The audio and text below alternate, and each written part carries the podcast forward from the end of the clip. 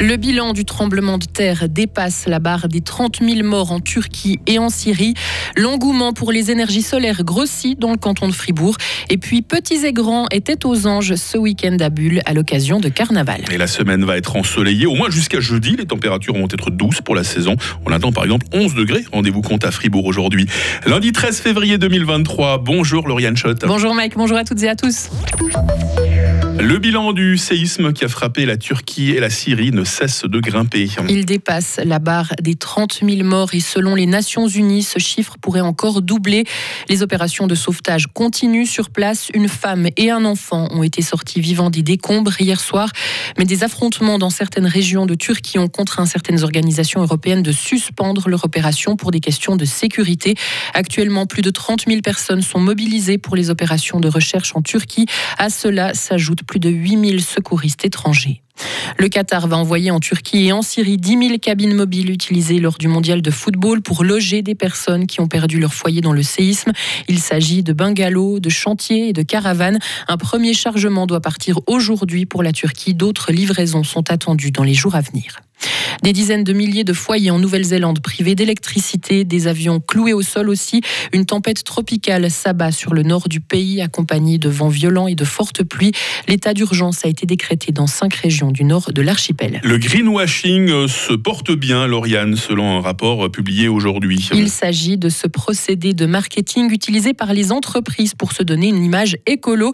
Le document s'intéresse aux engagements climatiques affichés de 24 multinationales de différents secteurs avec ces conclusions, ces entreprises n'ont pas atteint leurs promesses environnementales. Parmi les mauvais élèves, il y a par exemple les supermarchés français Carrefour ou encore le géant coréen Samsung. L'Alliance climatique zurichoise garde sa majorité de justesse. Le canton renouvelait son grand conseil lors d'élections hier et le Parti socialiste, les Verts, les Verts libéraux, la gauche alternative et le Parti évangélique obtiennent 91 des 180 sièges. Toujours au chapitre climatique, les énergies solaires prennent du terrain dans le canton. De plus en plus de particuliers investissent dans des installations photovoltaïques qui sont en général rentabilisées en 10 à 15 ans. Et pour répondre à cette demande croissante, Groupe E a lancé l'année passée une toute nouvelle formation unique en Suisse romande dans le but de former chaque année une quarantaine de spécialistes en installation de panneaux solaires et ça sera bien utile. Yves-Laurent Blanc, porte-parole chez Groupé. Aujourd'hui, on observe un très gros engouement pour le photovoltaïque. Pour notre part, en 2022, on a posé euh, environ un millier d'installations photovoltaïques. C'est quasiment le double par rapport à l'année précédente. Donc vraiment un doublement de la demande. C'est assez euh, impressionnant en effet. Est-ce que vous auriez une explication à ça? Je pense qu'à la base, c'est la volonté de la population d'accomplir la transition énergétique et de contribuer à la protection de l'environnement, à la décarbonation de la société. Et je pense que cette tendance été accélérée euh, effectivement par euh, le conflit euh, en Ukraine, par la problématique de la pénurie d'énergie, notamment durant l'hiver. C'est des phénomènes qui peuvent être accélérés cet engouement. C'est en tout cas ce qu'on observe en termes de temporalité. Et actuellement, le canton de Fribourg compte 15 000 installations photovoltaïques raccordées au réseau de groupés. Dragon, licorne, pirate ou encore princesse, des milliers de personnes ont fêté carnaval à Bulle. Lors de cette 118e édition, la première depuis la pandémie de Covid, ce week-end, ce sont plus de 6000 spectateurs ou participants au cortège qui ont inondé les rues de Bulle pour le plus grand bonheur des visiteurs. C'est un peu le premier carnaval que je viens faire euh, ici à Bulle, mais c'était chouette. Les enfants avaient des beaux costumes. Franchement, c'était joli comme tout. Et puis vous, vous êtes euh, déguisé avec euh, votre enfant, vous êtes déguisé en quoi? Moi, je suis en dragon, et puis lui, il est en pirate.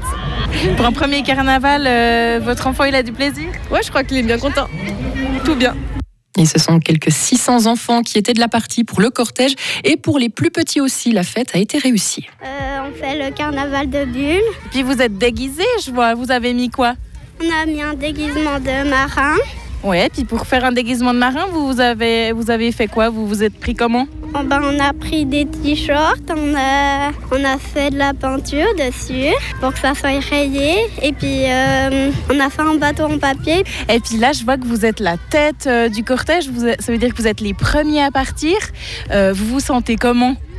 Bien, on est très contents. Et selon les organisateurs, cette édition est une réussite. Et la saison des carnavals a aussi été lancée dans d'autres régions du canton ce week-end, à Estavayer-le-Lac et à Courtepin. Et dès la fin de la semaine, les Gougons s'empareront de Bro, de Romont ou encore de Fribourg. Eh oui, elle ne fait que commencer cette saison de carnaval. Et on en parle ce matin avec la question du jour hein, au 079 127 70 60. Dites-nous euh, sur WhatsApp euh, vos meilleurs souvenirs de carnaval et surtout quel est le carnaval euh, que vous préférez. Lauriane est de retour à 7h30 pour la suite de l'info sur Radio Fribourg. Retrouvez toute l'info sur frappe et frappe.ch.